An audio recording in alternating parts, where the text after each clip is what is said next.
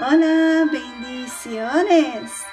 ¿Sabes? El tema de hoy es bondad y amor. Y la palabra de Dios se encuentra en el Salmo 107, versículo 31. Y su palabra nos dice que den gracias al Señor por su gran amor, por sus maravillas en favor de los hombres. Hoy, ¿sabes qué? Elimina condenación y muestra compasión. La bondad es apreciada ahora y en cualquier tiempo del año. Amén. Sé feliz. Trata a los demás con amor y con mucha bondad. ¿Sabes? Eso es lo que Dios espera de ti. Amén.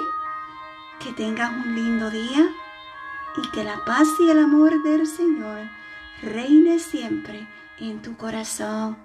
Gracias por escuchar un café con mi amado Dios. Shalom.